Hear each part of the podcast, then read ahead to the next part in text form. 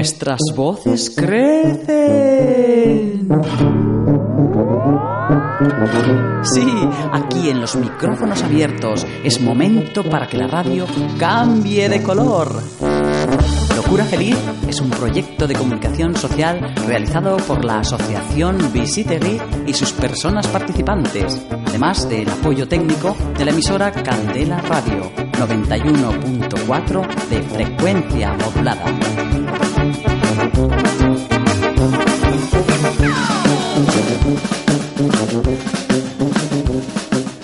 Muy buenas tardes a todos y a todas las oyentes que ahora sintonizan Candela Radio en el 91.4 FM y en la web candelaradio.fm. Hoy jueves, como todas las semanas a las 4 de la tarde, iniciamos un capítulo más de este proyecto y de este programa Locura Feliz, un proyecto de radio comunitaria de la Asociación Visitegui y con el apoyo técnico de la emisora Candela Radio.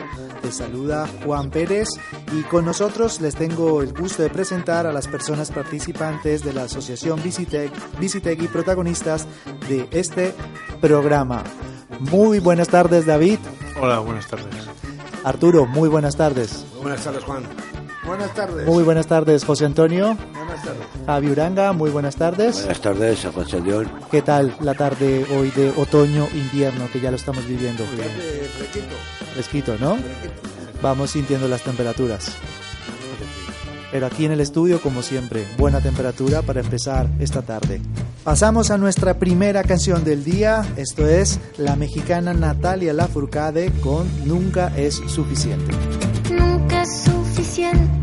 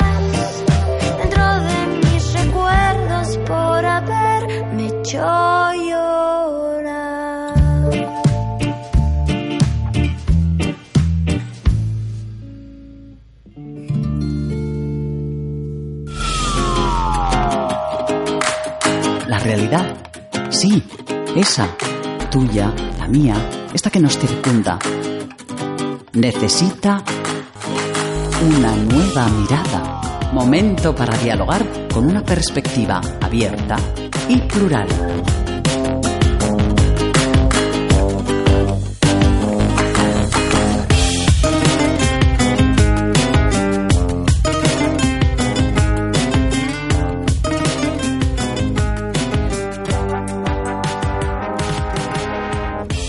Y seguimos aquí en esta tarde de jueves con nuestro primer bloque del día, ese bloque de diálogo en clave ciudadana, en donde daremos alusión y sacaremos algunas conclusiones sobre algo que en estos momentos nos importa y nos hace reflexionar mucho de forma crítica sobre nuestra propia, propia sociedad. El pasado 18 y 19 de octubre, en la madrugada, de forma simultánea en 26 municipios de la comunidad autónoma vasca, 435 personas se estima que se encuentran en situación de sin hogar en Euskadi. Según el avance de los resultados del estudio, 390 son hombres, 26 mujeres y en 19 casos no pudo identificarse el sexo de la persona. Si bien cuantificar el número de personas sin techo es complejo, estos recuentos sirven para acercarnos a una realidad muy cambiante. Esto ha indicado Lide Amilibia, viceconsejera de Políticas Sociales del Departamento de Empleo y Políticas Sociales del Gobierno Vasco. El 78,4% de las personas sin hogar que pernoctaron en la calle esa noche lo hicieron en alguna de las capitales vascas, 341 personas en total. Estos datos hacen parte del cuarto estudio sobre la situación de personas en situación de exclusión residencial grave de la corporación de perdón de la comunidad autónoma vasca. Y para un poco ir detallando estos resultados, algunos muy importantes como pueden ser el de la ciudad de Bilbao, donde se contabilizaron aproximadamente 211 personas. Y aquí abro los micrófonos a nuestros compañeros de Locura Feliz. ¿Qué os parecen? ¿Qué os viene la- lo primero que os viene a la cabeza cuando escuchamos estos resultados? Arturo. Bien. Eh, esto es una cosa, esta noticia que, esta, noticia que nos acaba de dar el amigo Juan, la hemos venido comentando en el autobús, viniendo para acá. Y a mí me sugiere una cosa verdaderamente dramática, y es la absoluta injusticia que están padeciendo estas personas de, de estar durmiendo en la calle, de no tener comida, de pasar frío. El invierno no dura en la calle. Supongo que lo entendéis todos, es una cosa absolutamente evidente. Y bueno, eh, al mismo tiempo que, que estas personas están en la calle, Juan me comentaba en el autobús que el gobierno vasco o el Ayuntamiento de Bilbao ha destinado una burrada de millones de euros en un festival de, de música. Cuando en la calle hay personas que las están pasando. ¿Puede ser un taco? Canutas. bueno, canutas. O sea, que me parece una situación verdaderamente injusta. Y yo le venía diciendo también a Juan en el autobús que es un tema que en principio no es difícil de solucionar. Basta tener voluntad y dinero hay de sobra en Bilbao. Estoy absolutamente convencido de que esta situación se puede corregir de una manera eh, muy sencilla. Y no se hace porque no hay voluntad. Vale, seguimos con los datos. En Irún, por ejemplo, encontraron 14 personas, algo que nos hace suscitar ciertas dudas. Irún en estos momentos es una población de tránsito de personas en situación, diga- diríamos, eh, refugiados y refugiadas que se encuentran. Por lo tanto, es una, para mí un dato bastante bajo. O el caso de Donosti San Sebastián, donde se, pues se cree que son 106 personas. David, ¿qué seguimos opinando sobre estas? No, yo, yo quería dar mi opinión porque la situación es crítica, pero no es tan fácil de solucionar. Es decir, los recursos que tienen las, las instituciones, el ayuntamiento, la diputación, el gobierno vasco, son limitados. O sea, ellos no pueden. Es muy criticable lo del concierto, los conciertos durante tres días de la NTV, pero eso es marketing. Sea, eso no tiene nada que ver con el sinogarismo. Lo que sucede es que todos pensamos que en los tiempos que corren puede haber más recursos para la gente que está durmiendo en la calle, eso es cierto. Pero yo creo que los recursos son limitados. Es decir, el ayuntamiento mm, puede abrir más albergues o la Diputación puede ofertar más pisos, pero mm, los recursos que tienen las instituciones, al margen del concepto de la NTV, no da para sacar a toda esa gente al mismo tiempo de la calle. Es decir, se, se les, se les saca de forma progresiva conforme se les, se les sigue viendo durmiendo en la calle, pero todos al mismo tiempo es prácticamente imposible. De acuerdo. Javi, ¿qué opinión tienes al respecto? pues yo creo que, no sé, tanto el ayuntamiento como la diputación, los que nos manejan los dineros y nuestra política ciudadana, pues tenían que tener unas prioridades, ¿no? Eso es. Habiendo gente durmiendo en la calle con necesidades y comedores sociales, pues a mí me parece bien lo del festival, pero vamos, que el dinero público se, se use para un, un evento de esas magnitudes, cuando hay más necesidades sociales o otros problemas sociales, pues me parece criticable, vamos. José Antonio, ¿qué tal te parece estas cifras que estamos dando sobre las personas parece, sin hogar? Que, que me parece un poco muy duro, duro. ¿Qué te parece duro? Que duro que, que la, la dureza, que es que ese tipo que, que, que no se puede hacer eh, semejante salvajada, dejarles ahí morir en la calle. Es- Estamos hablando de que las cifras prácticamente se han duplicado. De aproximadamente 120 personas en Bilbao hemos pasado a 211 personas, que es lo que se estima en este recuento. Un recuento que tiene unas cifras eh, institucionales, pero sabemos que las organizaciones sociales y educadoras y educadores de calle denuncian que pueden ser muchísimos más las personas que están en situación de sin hogarismo. ¿Qué opináis, Arturo? Mira, David, no estoy exagerando. No, David no. David, sí. Ah, vale, vale. No, es que hablo de David por lo que ha dicho. Seguimos. No es esto una broma ni un chiste lo que voy a decir a continuación. Pero estoy convencido que lo que vale cambiar de las flores a pupi del Guggenheim es más caro que solucionar el problema de 200 personas que están en la calle. Puede ser. Pero eso es mucha demagogia. Es decir, No. ellos, el pupi al fin y al cabo, quiero decir, el museo mm, eh, produce dinero. Es decir, eh, luego otra cosa es la gente que está ahí. Yo también he pasado por ahí, o sea, te terminan ayudando, pero es decir, no hay recursos para suficientes para sacar a todas las personas al mismo tiempo. Se las saca progresivamente. Otra cosa es que en base a que el pupi se renueva de vez en cuando o en base a que se hace el concierto de la que dura tres días que hemos comentado en el autobús aquí que ha costado que va a costar 18 millones de euros bueno pero es 18 millones no da para sacarles de la calle tampoco es decir es una, eso, es, eso es un parche que se, les se puede pagar pero pero tampoco, el, el gasto social del gobierno vasco, la diputación y el, y el ayuntamiento en estas personas, en nosotros que vivimos dentro de la diputación, es amplísimo. 18 millones es un parche para, para este problema. No, no, no, no da para solucionarlo. ¿Cuáles son, creéis, en la situación de todas estas personas que hemos eh, hablado? Estamos hablando de 435 en el País Vasco. Eh, es una cifra considerable y más viviendo en una sociedad como en la que estamos, en las que, como habéis dicho, y recogiendo un poco todo, eh, creo que esto se podría solucionar con dinero y seguramente dinero hay. Por lo tanto, es un tema más de voluntad política, ¿no? En cuanto a esa parte política, como dijésemos, si lo hablásemos en clave ciudadana como tal, ¿cuál es la responsabilidad de las personas que vivimos en esta ciudad o en esta sociedad, en la sociedad vasca, en torno a la situación de personas sin hogar, Javi? Bueno, pues yo creo que es importante los recursos sociales. Me parecen importantes que se destine dinero a las necesidades que tiene la ciudad, no un festival. De- también, pues bueno, eh, también el tema de las pensiones. O sea, los jubilados no llegan a fin de mes.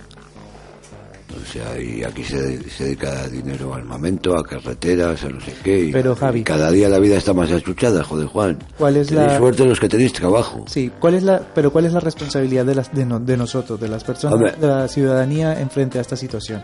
Pues mi responsabilidad es, intento no ser muy consumista. O sea, si no tengo para Coca-Cola y me llega un café, pues pon café. O sea, dentro de, de, de mi modo de manera de vivir, pues bueno, está la rigurosidad, o sea, el vivir con lo que tengo. O sea, Estoy en un plan de ahorro y en un plan que, bueno, pues que tengo que vivir con él, que me parece acertado o no acertado, pero es el que me toca en este momento. Pero ¿no creéis que de- en esa responsabilidad quizás nosotros podríamos presionar social y políticamente más a nuestras instituciones para que se destinasen mucho más recursos y solidaridad para atajar este problema? Arturo, sí. Tienes razón, Juan. Eh, yo soy muy escéptico muy pesimista con las manifestaciones. Hemos ido a muchas, con, con Félix, contigo, con Fran, con Juan, con, con Javi, con Uranga, con Javi, con José Luis, con, con, David. Hemos ido durante muchos años a muchas manifestaciones. Nos hemos manifestado por lugar reiteradamente. Siempre somos los mismos. No conseguimos absolutamente nada. No conseguimos que, que las instituciones encargadas de, de hacerse cargo de estas personas hagan algo, hagan lo que nosotros les pedimos, que es un poquito de ayuda. Tampoco mucha, no lo sé. David es economista. Yo no sé si es consciente de lo que son 18 millones de, de euros. No, pero eso es un parche para el problema social. Es decir, eso no, no- si Juan ha hablado de, si Juan ha hablado de 200, 400 personas, 18 millones de euros, no me fastidies, Luis, eh, es David. que no, no se trata de que pasen unas buenas vacaciones, o sea, se trata de solucionarles la vida. Pero para pero 18 millones no llega para todas esas personas, Arturo. Sí, eso, es, eso es manifiestamente así. Yo estoy de acuerdo con David que 18 millones es poco dinero, es un parche, pero bueno, si luego ya añadimos el tema de corrupción, pues sería otro parchecito más, ¿no? No, pero la Que aquí corrupción, todo el mundo llega viene a robar. pero la corrupción no ha afectado a los problemas sociales, la corrupción ha sido otra cosa. Joder, Eh, no, no acepta los problemas sociales que no llega el dinero para lo que tiene que llegar y se queda a mitad del camino. José Antonio.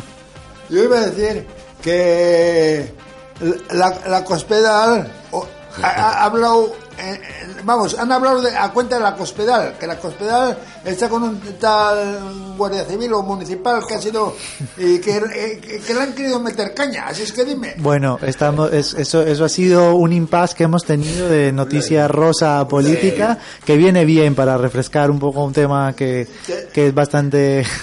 Gracias por la información, Ortiz.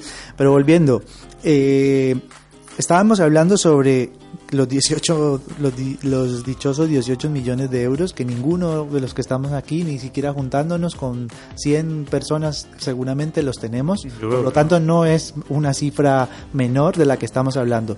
Pero, Eso es, Juan. pero Eso es, muy importante que aparte lo que dice Javi es muy cierto no es solo lo- el- la cifra es la voluntad que existe en un momento dado cuando se genera una actividad de estas y sí al parecer existen fondos. Es decir eh, diría yo eh, lo rápido lo ágil que se destina dinero para este tipo de actividades y cuando vemos que aparece una noticia 435 personas hasta ahora nadie ha dicho esto lo vamos a solucionar o vamos a sacar este dinero para empezar a generar una base de recursos y una atención a estas personas. Yo, pero Juan, es que yo me meto en la frialdad del asunto. Es decir, al ayuntamiento, la MTV, el, el- concierto, le produce dinero. La gente de la calle no le produce nada más que un gasto. Entonces, desde el punto de vista social, la gente, o sea, los ciudadanos estamos todos muy preocupados. Es decir, y todos apoyamos, vamos a las manifestaciones, pero los que tienen que solucionar el problema mm, no, es decir, para ellos esto solamente, solamente es un gasto. Es decir, eh, tiene- para empezar tiene que haber voluntad, como ha dicho Arturo, como acabo de decir. Y segundo, que aun habiendo voluntad, para, para la gente sin hogar simplemente es un coste. Es un coste que, que si, se, si se le ofrece a Bilbao hacer un el concepto de la NTV, pues prefieren hacer un concierto, un buen concierto, recortando otros aspectos, porque eso les produce dinero, turismo, turismo etcétera. Claro. Si desde el punto de vista frío de las cuentas, eso, eso sale, eh, está claro. Me parece entender que estamos como en tiempos pasados. Sí, Ciudadanos de primera, de segunda y los que no somos ciudadanos, claro. claro. Sí, recordemos un poco para, para ir finalizando y concluyendo y, y generando esta reflexión a la ciudadanía que nos está escuchando, todo lo que influye en, en estos momentos cuando empieza, empezamos a sentir el frío en esta ciudad.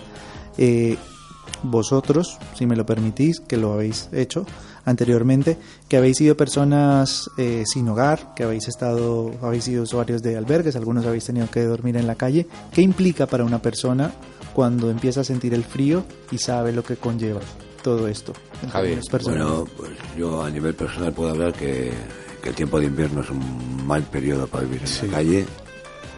Se crean, aparte de las necesidades de comer y, bueno, y de dormir tranquilamente, pues se, se añade el frío, ¿no? Entonces tienes que asistir a los albergues, que a veces están ocupados, eh, vivir de tu pensión privándote de unas cosas para tener una cama y una ducha. Bueno, el tiempo, el tiempo la verdad es que, que empeora bastante la situación de alguien sin, sin hogar, sin un techo. No, es muy duro, es muy duro porque en, en, en verano, bueno, la, la calle también se nota, vamos, pero cuando hace frío, pues el, el ser humano tiende a resguardarse. Entonces, cuando no hay un techo, estar durmiendo en una caravana o, o en una sucursal. Ojalá, ojalá una caravana, David. O en, una, o en una sucursal, eso es un problema. Es un problema porque la gente busca busca ese resguardo que no tiene. ¿no? Arturo. Yo, eh, yo, yo no soy nada monárquico y voy a hablar de la Constitución. El, el primer artículo de la Constitución en España debería ser que nadie esté en la puta calle pasando frío y hambre. Dinero hay. Estoy convencido. España es un país y el País Vasco también es un país rico. Se puede solucionar. No se quiere. Y punto. Bueno, José Antonio, ¿quieres añadir algo sobre la situación de las personas sin hogar? De cara a la situación que estamos viviendo de Pues frío. cre- cre- creo que sí. Pienso de que el albergue que, que nos quitaron en, en Churdinaga, que eso no hubo, no, no hubo derecho. Bueno, mira, y eso es un tema que algún día vamos a retomar. No era un albergue, era un centro de día para personas era, sin una- hogar. era, era un tipo de albergue, ¿no? Eh, Un centro de día. centro de Un día. que se de día. está- Sí, sí, que en su momento por un cierto tipo de situaciones políticas también, pues que generaron que, que sí, ese recurso no se pudiese aprobar y algunos problemas de convivencia. Sí, es muy interesante todo eso.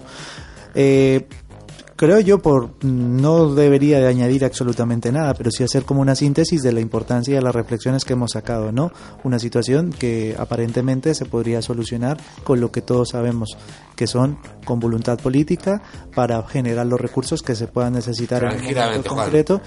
Y con todo lo que conlleva Se- en una sociedad como esta y en una ciudad de esta que normalmente se suele poner tantas medallas en el tema del bienestar social de las personas eh, es una vergüenza es una vergüenza como sociedad que hoy en día siguen existiendo casi ¿Qué verdad estás 200 diciendo, Juan? Sí. ¿Qué- qué- personas. ¿Qué, qué verdad estás diciendo? Es cierto. es- Es cierto. Así que seguimos en este programa, seguimos para el segundo bloque con, con algo similar que tiene que ver con una actividad cultural que hemos vivido dentro de nuestra asociación Visitegui, que ya la, la profundizaremos y todo eso. Pero bueno, ya recordar que nuestras redes sociales, tanto las de Candela Radio como las de la asociación Visitegui en Facebook, estamos abiertos a cualquier tipo de diálogo, pregunta, sugerencia o inquietud que tengáis sobre este y todos los temas que estamos manejando aquí en Locura Feliz. A continuación seguimos con nuestra segunda canción del día. Ella es Laza Adicala, esa canción que se denomina Desierto. He venido al desierto para irme de tu amor. Que el desierto es más tierno y la espina besa mejor. He venido a ese centro de la nada para gritar. Que tú nunca mereciste lo que tanto quise dar. Que tú nunca mereciste lo que tanto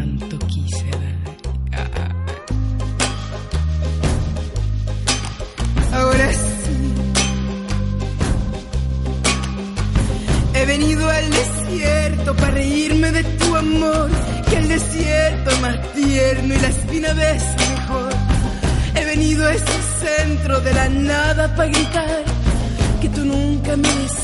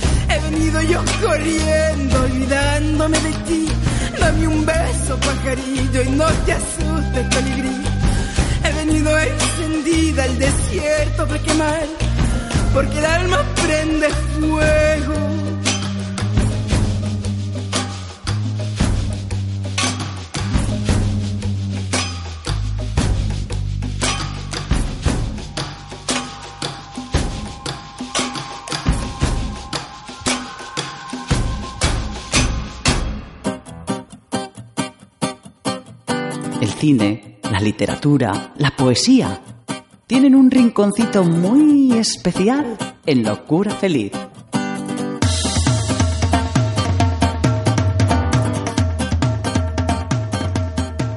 Kaixo Agustío y, y seguimos aquí en Locura Feliz. Y ahora abrimos las puertas al Rincón Cultural, que viene enlazado, como bien ha dicho antes Juan, con lo que se ha hablado anteriormente en el debate. Seguimos los mismos de antes, de la mesa, los mismos de siempre. Estamos con David, estamos con Arturo, estamos con José Antonio y con Javi Uranga. Y bueno, eh, por meternos en materia, eh, comento, os informo que Visitegui, eh, la asociación a la que pertenecemos, eh, ha organizado eh, la semana pasada el festival Homeless Film Festival. El, digamos que era el, tercer, la tercera edición, la tercera edición del Homeless Film Festival. ¿Y qué es el Homeless Film Festival? Es un festival donde se quiere visibilizar la realidad, yo ya no solo diría de las personas eh, mm, sin hogar, sino de las personas en riesgo de exclusión o en exclusión social, que eso yo creo que abarca un poco más. Esta tercera edición, eh, por poner, por en esta tercera edición, digamos que ha habido varias novedades, como eh, que aparte de ser un festival de cortos, donde se exponen cortos y se visibiliza esa temática, también este festival ha contado con teatro y han venido varias representaciones, habi- eh, eh, ha habido varias representaciones de grupos de teatros, digamos, de, de distintos puntos de la geografía, nuestra geografía. Y para empezar, vamos, vamos a recoger las sensaciones de nuestros participantes del Homeless Film Festival. Empezamos por David. A mí me gusta mucho, yo disfruté mucho con participamos Arturo y yo en Cuscurro, estuvimos actuando en la obra y luego nos quedamos a ver la actuación de la, la compañía catalana. Al Perdona, día, si- perdona, David, yo no. al día al día siguiente actuó Mujereando y Sembatu. Yo Sembatu yo lo había visto, me faltó ver a las chicas de Sevilla, yo no las vi. Y lo pasé muy bien el jueves en el Festival de Cortos. Vale, David está haciendo referencia a los grupos de teatro que participaron en el Homeless Film Festival. Hubo una compañía de teatro mm, catalana de la Fundación Arrels. Eh, después estuvo la compañía, una compañía sevillana, Mujereando, de todo mujeres. Y después eh, eh, actuaron algo de lo que Visitegui creo que tiene una riqueza que, que puede ser envi- envidiado por otras asociaciones y es que eh, actuaron las do- los dos grupos de teatro comunitario que ahora mismo tiene, tiene la asociación Visitegui, Uskurrun Se mata.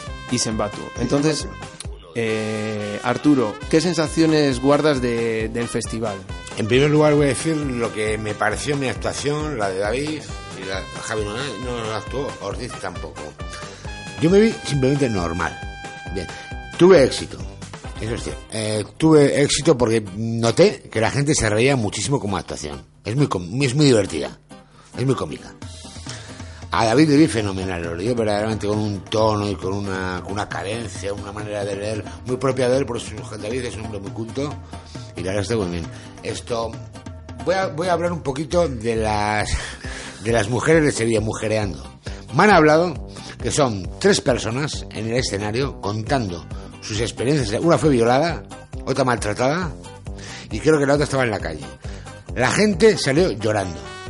No es una obra de teatro cualquiera, es una es un una exposición de una realidad dramática que han vivido estas mujeres, una, realidad- una, auténtica barbaridad, una mujer violada, por ejemplo, es una cosa tremenda y tal. En fin, eso me lo comentaron, yo no pude verlo porque me marché.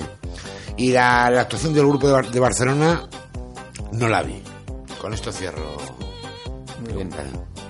Ortiz, sé que no pudiste eh, asistir mucho al festival, pero lo poco que asististe, ¿qué, qué sensación guardas, José Antonio, del que festival? fue que fue eh, desagradable para las personas que estaban conviviendo aquello. Fue desagradable, quiero decir que un poco triste para las personas que estaban ahí haciendo el teatro aquel. Las mujeres, Sí, ¿no? sí, digamos que efectivamente eh, Las dos aso- aso- asociaciones que fueron, la de Cataluña y la de, y la de Sevilla. Eh, yo creo que lo que lo que quieres decir, José Antonio, que remueve conciencias. O sea, que, que es verdad que el festival, eh, viendo tanto la parte de las representaciones teatrales como los cortos, pues hombre, son temas difíciles de abordar. Eso y en algún momento, pues las emociones eh, saltan, ¿no? Re- te puedes remover un poco. Te pueden, te pueden remover, remover un poco pues la conciencia, te pueden crear un poco de malestar, pero es la realidad, o sea, eh, Que es la cruda, la, la cruda realidad. Es la, cru- la cruda realidad. Lo que estoy hablando es la cruda realidad. ja, Buenas tardes de nuevo, soy Vicito Uranga, Javi Uranga. Bueno, a mí el festival me pareció estupendo. Me pareció que dar testimonio de unas vivencias fue algo maravilloso, muy, muy duro por su parte, pero a la vez muy generoso. Fue un festival de intercambio, fue un festival de encontrarse con muchísima gente de otros centros, con otras vivencias, gente que hacía tiempo que no veías. Bueno, luego una maquetaco y no me tocó nada. Pero bueno, ¿qué vamos a hacer? Cosas de la vida, por despistado me pasará. Es mala suerte, Javi. Despistado. muy bien. Y, y ya te digo, para mí fue un punto de encuentro con otra gente que hacía mucho tiempo que no veía. Con ¿Conoces gente conocida? gente conocida, gente de, de- de otros ámbitos sociales. Pues bueno, pues, pues bien, yo, pues yo pasé una buena tarde-noche. Muy, muy agradable. Eh, muy bien, chicos. Y antes de empezar a hablar del reportaje que Locura Feliz eh, hizo de- del Homeless Film Festival, porque hicimos un reportaje, os quiero, ya para que la gente se haga la idea de cómo fue el Homeless, os quiero hacer dos preguntas. La primera sería, eh, ¿cómo visteis la implicación mm, de los jóvenes en el Homeless Film Festival? Explico que eh, se invitan a colegios, a institutos, a que hagan eh, cortos sobre esta problemática del homeless y de la exclusión social. ¿Cómo visteis a los cortos y, y qué pensáis de la implicación de los jóvenes? Muy, muy implicados. Ellos estaban muy implicados, estaban muy, muy enchufados en el asunto. Ellos estaban todo el día insistiendo con sus cortos. Lo, han- lo han hecho fantásticamente y a mí me gustó mucho la, la- la forma de ser de ellos. Bueno, yo diría que Yo tengo dudas. Javier, Javier, vamos yo a diría que la gente que está acomodada, que se empieza a espabilar porque vienen detrás pegando muy, muy fuerte. Perdona, David. Eh, Fran, ¿estás hablando de los, de- est- ¿estás hablando de los cortos que hizo Berna de las caras y eso? No, estoy hablando de los cortos que hicieron los estudiantes, los jóvenes. Se dedicó una mañana a unos Yo no los he visto. No los has visto. Pues merecen la pena porque hay algunos que te dejan con la boca. Yo he visto, yo he visto un corto de caras que hizo Berna de caras. ¿Sabes cuál es? Sí, ese es, ese es el de. Es que otros cortos no-. Y después ya, antes de pasar a nuestro reportaje, ¿no? El que hicimos en el Homeless, quisiera que también, ya que hemos hablado del teatro, que contaseis un poco de qué iban la- las obras. Por ejemplo, la de Mujereando, eh, está, está claro, era, era como una performance de lo que has dicho tú, ¿no? Eh, ¿Alguien lo puede explicar mejor, David, por ejemplo? Pues que yo, yo no, no, ¿No lo viste? no vi mujereando. Bueno, Yo no la he visto, pero me han hablado de ella. Javier, Yo lo vi. viste? y creo que lo he dicho antes, me pareció muy, muy interesante y que den testimonio de sus propias vivencias a través del, te- del teatro, pues me parece un valor añadido. Desde aquí les vuelvo a felicitar y les vuelvo a aplaudir como dicen aquella vez. Muy bien, Javi. Me movió. Eh, ¿Os acordáis? ¿Alguien vio el de lo- eh, los Barcelona. catalanes? Yo no. De la Fundación Arrels. Yo sí, yo sí. ¿De, de qué iba la historia? ¿Puedes contar un poco? Bueno, iba de un asesinato y aparecían dos policías y se ponían a hablar con un, con un sin techo y le hacían preguntas. Y bueno, fue cómico, fue cómico, a mí me gustó mucho también. Eh, Sembatu, la de Sembatu, si la visteis, pues eh, trataba, hacía un poquito de, de crítica ante el desamparo que, que muchas veces las personas eh, más desfavorecidas tienen, en, por ejemplo, en, en la sanidad. ¿No? Y bueno, se contarán va- varias, eh, varias escenas de esas. Y el de Cuscurrum, que fue uno que me quedé con ganas de verlo y no lo vi, lo puede contar uno de vosotros, lo puede contar Arturo, por ejemplo. ¿Puedes contar de qué iba la, la obra? Es una obra que, donde apenas hay diálogo. eh, eh, diálogo. El lenguaje. Es todo mímica. Es, un, son, es la historia del teatro a través del tiempo, desde los tiempos primitivos, pasando por el medioevo, pasando por, la- por el, el, el- el renacimiento, y en fin, es un poco la historia, lo, lo ha preparado, eh, Clotti lo preparó, pero se lesionó y lo ha tenido que dejar en manos de Olaya, y Olaya lo ha finalizado, lo ha finalizado por todo muy bien. Y es la historia del teatro a través del tiempo. Y nosotros hacemos un un poco el recorrido de la historia del teatro a base de mímica. Eh, hacemos un recorrido del- de, de las diferentes etapas del teatro, desde los tiempos primitivos hasta la edad moderna. Perfectamente. Ya. Aclarado Sí. todo, todo esto del festival, de tanto los cortos como los grupos eh, teatrales, pasamos un poquito a, a escuchar las declaraciones de, la, de, las perso- de, de las personas a las que entrevistamos en, en el Home, en el Homeless Film Festival. A la pregunta, alguno de estuvo Javier y creo que David. Chus. David, ¿alguno de los dos me puede decir qué preguntas se, se les hizo a la gente? ¿Os acordáis? Pues quiero recordar que les preguntamos que por qué les importaba el festival, el Homeless, y luego que qué es lo que más les, les interesaba. Mm, ¿Pasamos a escucharlo? Muy bien. ¿Por qué me parece importante? Bueno, porque este tipo de festivales, este tipo de actos hacen visible eh, realidades que muchas veces son invisibles y que, que no se ven. Y gracias a este festival y a este tipo de eventos quedan a la vista y, no quedan escondidas realidades de sin hogarismo. y me parece me parece un proyecto súper importante que se debería de, replicar en distintas ciudades de España porque la problemática de las personas sin hogar es algo que está en todas las calles de nuestras ciudades por desgracia entonces me parece que, que es un proyecto que debería estar por muchos sitios ¿no? para concienciar para sensibilizar sobre la problemática esto para darle un Goya me parece un proyecto redondo me parece que, que está hecho con mucho cariño, con mucha entrega, con mucha profesionalidad, que hay una maquinaria detrás y nada, además muy completo, ¿no? Porque está el cine, pero también está el teatro, que hay gente día actuando. Entonces, nada, me parece un proyecto redondo. Una- la, la realidad de la vida que es muy dura, que personas que están en esta situación, que cualquiera que se puede ver en esta situación, eh, esté cerca para que cuando nos encontremos personas con estas dificultades podamos ayudarlas. Que yo creo que eso es lo más importante que hay, que al fin y al cabo todos somos personas.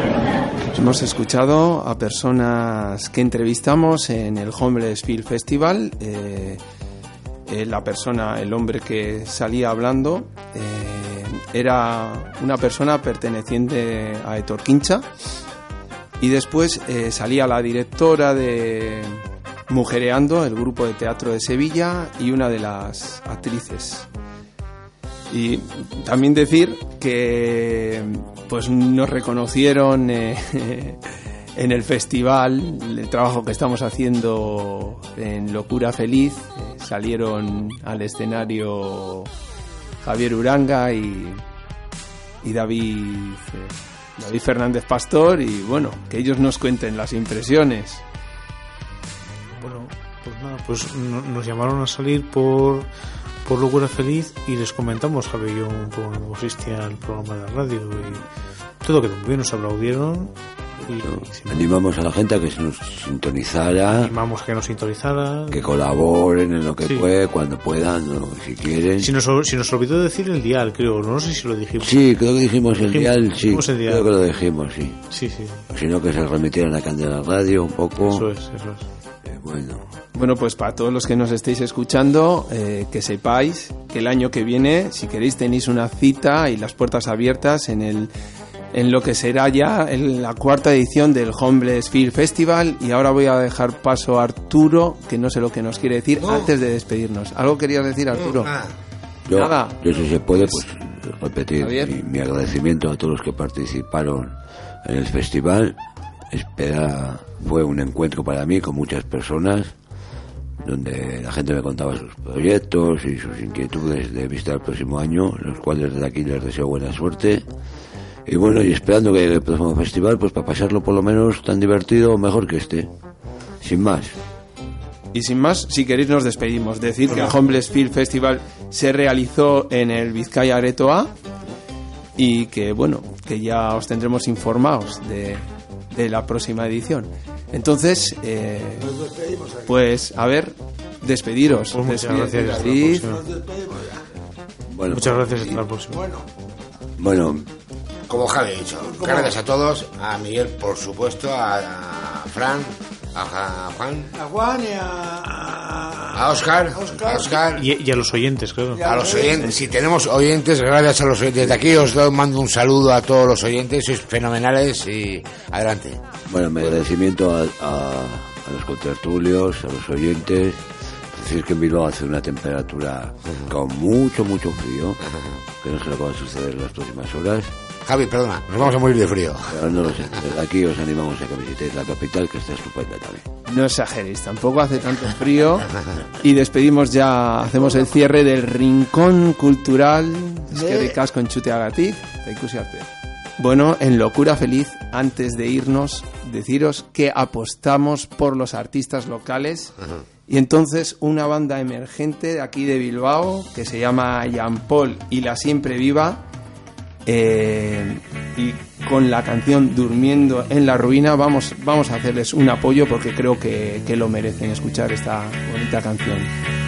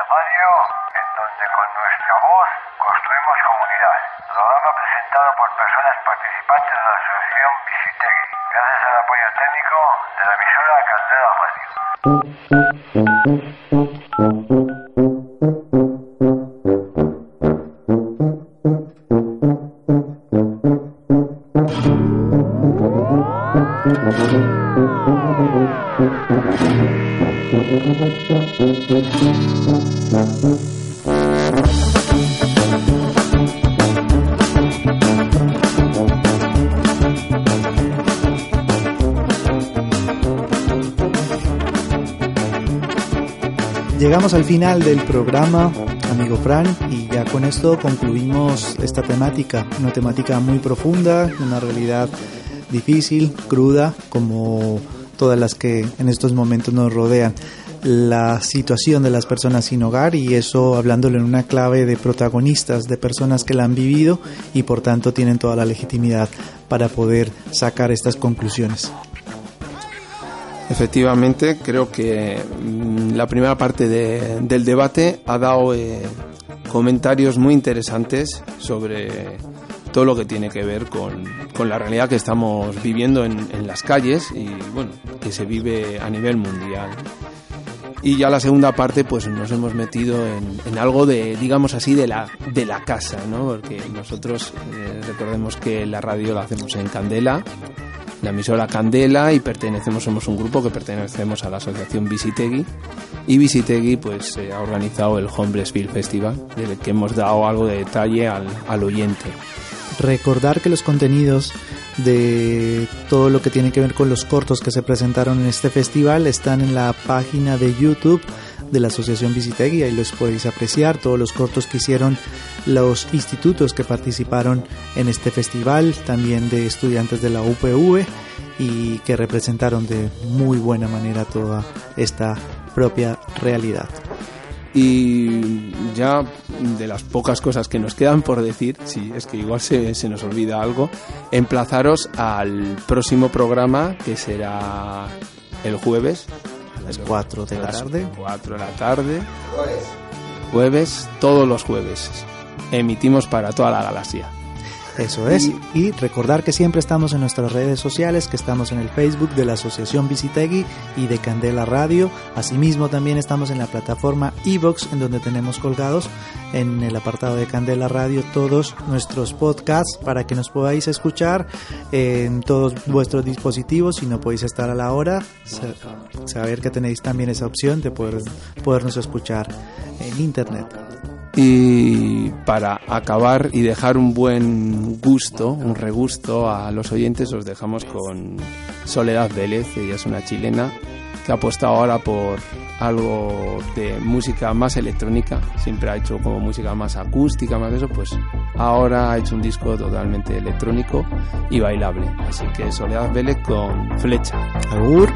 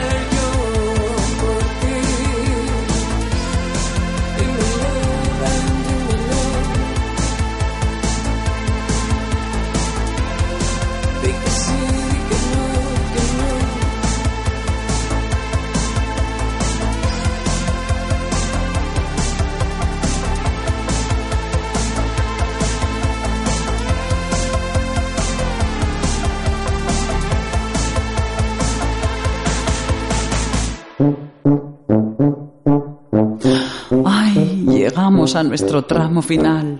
¿Qué te ha parecido nuestro programa? Hasta pronto. Recuerda que tenemos una próxima cita aquí en Locura Feliz 91.4 Candela Radio.